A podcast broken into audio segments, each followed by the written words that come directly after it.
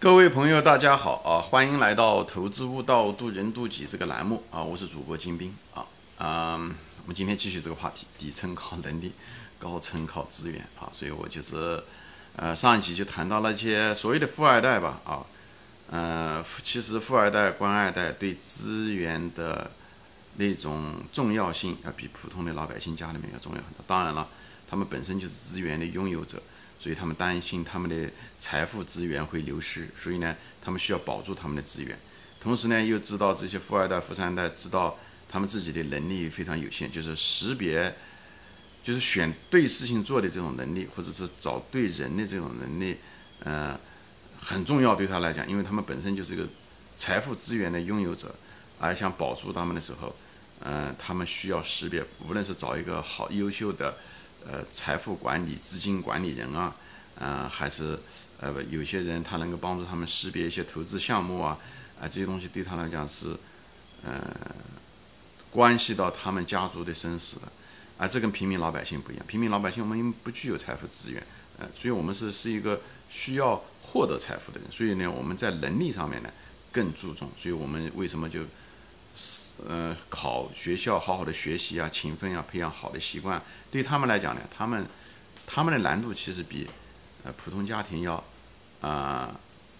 难度要小。就是我们是如果是平民家庭，我们首先要选对事情做，对不对？我们不能过于享受，我们得好好的学习，对不对？嗯，好好的需要能力啊，就是要要勤快，对不对？嗯，要会跟人打交道等等各个方面，因为。哦，我们需要别人啊，我们又要自己要很自强，嗯，这就是选对的事情做。还有一个呢，就是要把事情要做对，这两个我们都得要有啊，把事情做对，怎么样子把题目答对啊，对不对？嗯，做一件事情，老板怎么样得到老板的赏识啊？嗯，怎么样等等这些东西才才能升级啊？所以这个两个我们都得具备，做对的事情要把事情要做对，要把事情做对啊，就是选对的事情做，以后呢又能够用正确的方式把它做好。要犯错的时候，在最短的时间内能够纠正，对吧？在被老板解雇之前能够有提高等等这些东西，所以我们的平民子弟难度更大。哎，这些富二代来讲，他们不需要把事情做对，他们唯一需要的就是要选对的事情做。也就是说，他说白了，他们要选对的事情做，或者是这样说吧，他们能够会选对人也行。他只要能够选对人，那个选对的人，他会选对的事情做，而且呢，也能把事情做对。这就是他选的这些平民子弟，优秀的平民子弟，就是学校的 A 的学生啊。那些富家子弟呢，他只要是 B 或者 C 都可以了啊。他最后的时候，A 的学生给 B 的学生打工，嗯，或者给 C 的学生打工，就是如此啊。那么，如果你是一个平民子弟，你又呃又没有好的习惯啊，又不勤奋，呃，判断力又不够，对不对？那你只能在这个社会的最底层啊，这个是没有办法的事情。所以呢，这就是为什么，但是这个事情呢，对富家子弟来讲特别重要，就是选，就是选对人呐，很重要，很重要。嗯，选对人这个东西，对资源拥有者来讲是一个最大的问题，也是一个唯一的一个问题啊。无论是古代的时候那些帝王啊，他最重要的是选择有能力的人帮他管理国家啊，像宰相。但是呢，这个宰相呢，也不要把他。的江山给夺了啊，就像当年的王莽一样的啊，那个 道貌岸然的王莽，最后把他们的留下的天下给夺了。嗯，那怕就是赵匡胤也是如此哈，黄袍加身，所以他们特别怕啊。有有的时候有能力吧，人品不行，或者是有这个也不行。像现在，对吧？家族企业也是这样子的，他们也遇到同样的问题，到底是让儿子接班呢，还是让那些就是？引进什么职业的管理层呢？对不对？那些管理人、职业经理人是的，很聪明，名牌学校毕业，能说会道，好像也似乎也能够管理企业，可能开拓市场，也能把产品搞出来，也能把企业升级。但是最后那个钱到底最后到谁的口袋里面也说不准，对不对？还是找那些一帮老臣，对不对？跟他们一起奋斗出来的人，可能对他们忠心，但能力也不够。所以这个地方这种问题是对于资源拥有者来说。那些富二代是个天大的一个问题啊，这个是很难办的一件事情啊。所以，当你年纪轻的时候呢，你什么都没有的时候呢，对你来讲就是要能够获得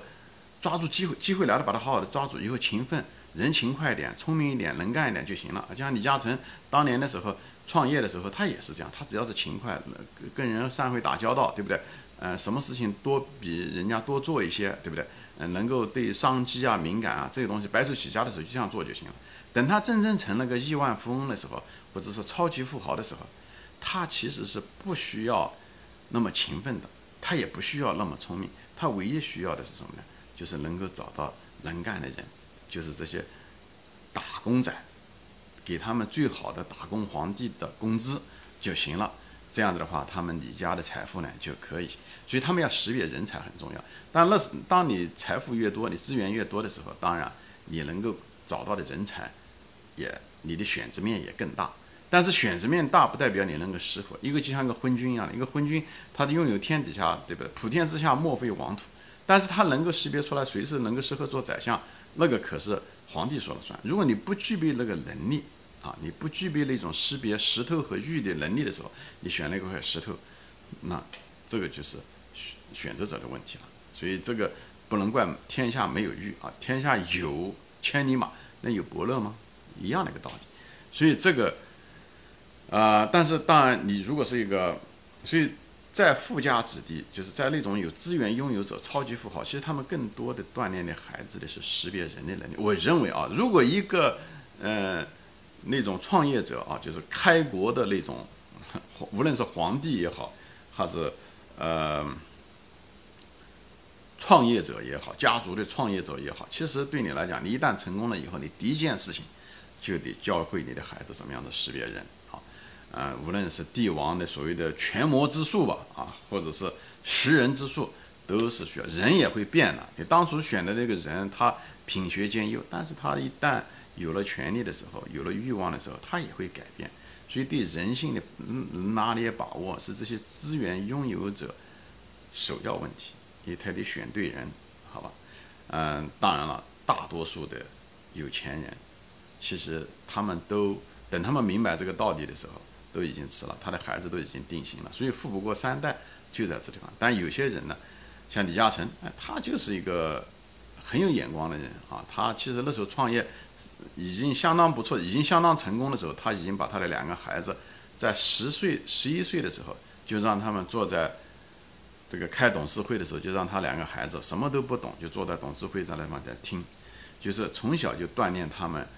怎么样子去判断一个决定。他们不一定要一定要自己做决定，最后他们当然是自己做决定，至少能够识人，这一点我觉得做的相当相当不错。其实李嘉诚有很多，但这种家庭凤毛麟角，就是有非常好的一些习惯啊，就是非常好的一种家庭传承的一个习惯啊。其实我就举一个小的例子吧，其实李嘉诚有个孙女啊，就是他跟那个我那个儿子啊，他们大学同学啊，他们曾经在一起交往。嗯，当然了，他从来没说他是李嘉诚的呃那个孙女，因为在一起吃饭，我就给你举一些，就是聊这些非常平常的事情啊。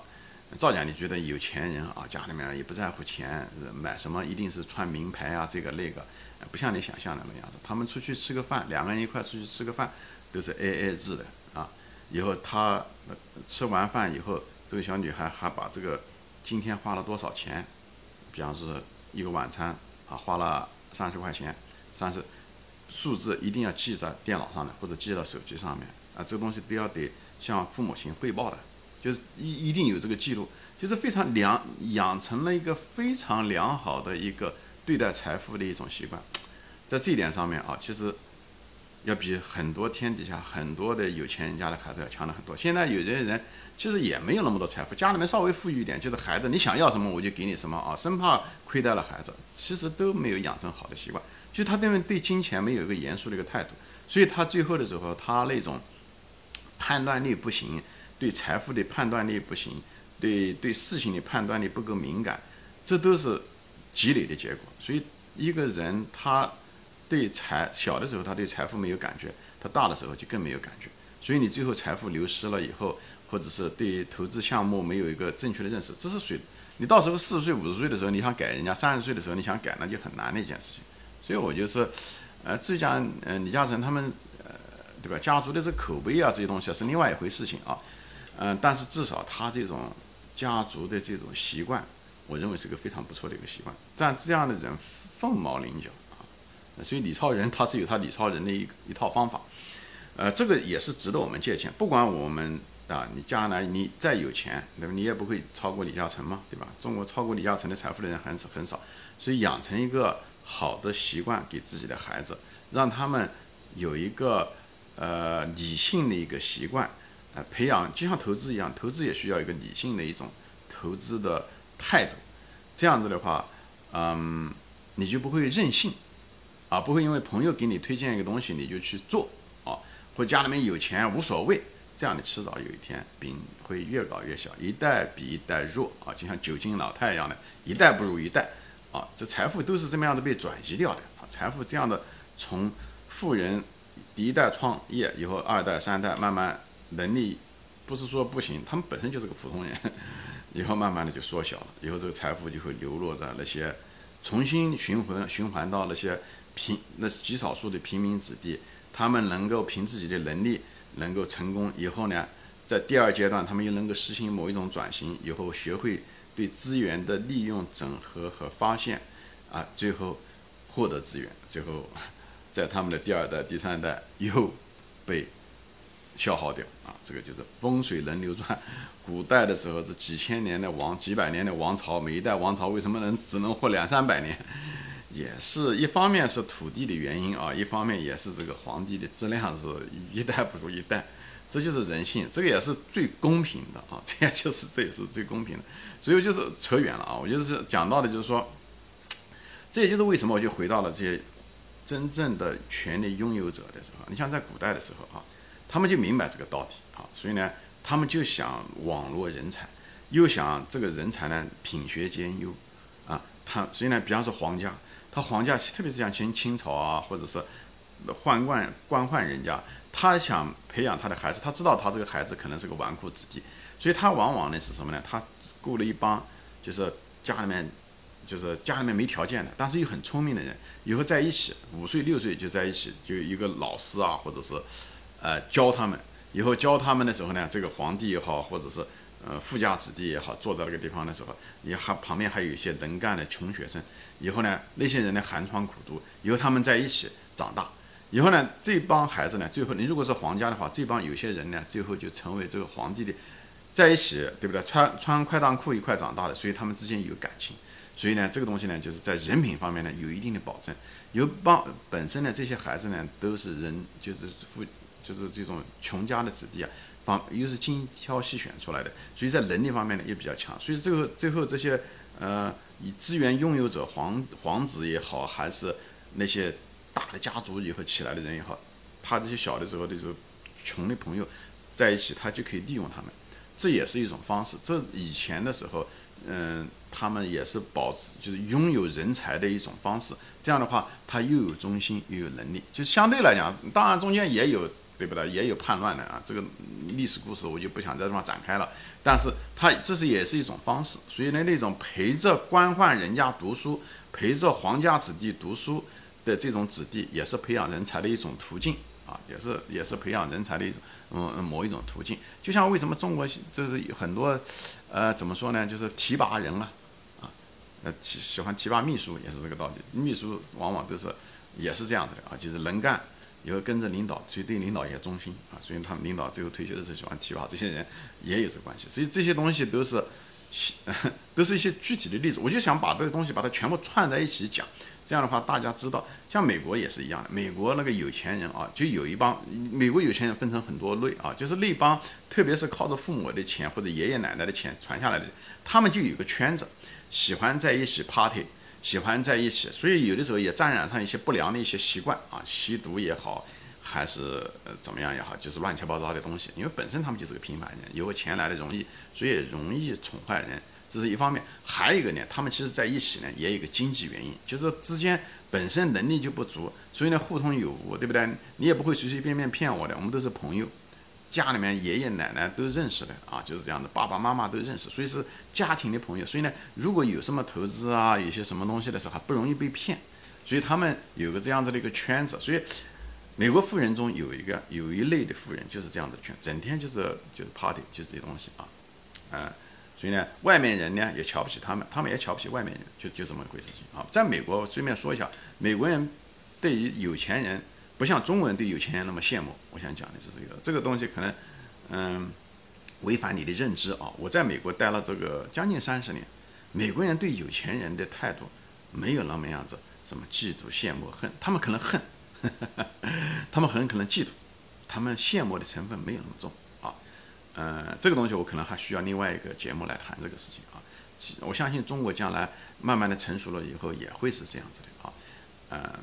我我就不展开了啊，我就就谈一下，因为这个东西这个节目是谈到社会的各个阶层嘛，所以我就分享一下说我的这个感感悟。那么这些阶层这些东西自古到今都有，就是自古到今，你看我们啊现在的人，美国考的孩子，平民子弟考的常青藤。嗯，古代的时候，咱们中国考的是科举，对不对？寒窗苦读以后科举，但这些人，哪怕是穷家子弟，他考上来了以后，有些人就是平平庸庸的啊。他虽然自己人能力很很能干，但是也是单打独斗，觉得靠自己苦读就行了。而真正那种实行那种转型的人是什么呢？他上来考进来了以后，他就开始利用人脉资源，开始跟那些有钱的人家，无论是联姻也好，结识也好，更是这样的。哎，那当然了，在古代的时候，那些官宦人家，那些呃家族是什么四世三公啊，就是长期在朝廷里面做官的人，他们这些人呢资源比较多，以后呢孩子呢也容易考进进士啊这些的，无论是走后门也好，还是本身孩子家里面就是藏书就比较多，从小就受到很好的教育，又有高师指点，所以呢他们资源呢也比较多，所以这些人呢他们对人脉就像现在的官二代是一样的，他们对这些资源的重视程度远远比。那些穷人家要重视多了，穷人家是因为就是自己靠自己努力上来的，所以他没有这个意识，这个意识不是很强。等他明白的时候，他都该退休了。他明白这个道理的时候，他都该退休了。所以我在这个镜头前就给朋友们分享这东西。我不是像我鼓励你去这么做，其实这个东西我讲的很多东西都违反我本人的价值观和我的道德观。但是毕竟有些年轻人希望在，特别是。普通的年轻人啊，他们遇到了无论是职业的瓶颈也好，还是东西，他们不知道为什么出了什么问题，啊，其实或者知道了，但是对他缺的东西那个认识的程度不是那么够，所以呢，我就想用古今中外各个行业，无论是商业也好，官场也好，嗯，企业创业也好，个人的职业发展，好学生，好管理层，以后再往上走等等这些东西，我就给大家这样的话，嗯。帮助孩子们啊，就是，你知道你你缺的是什么？人真正的时候之所以没有成，并不是你做错了什么，而是你没有做什么。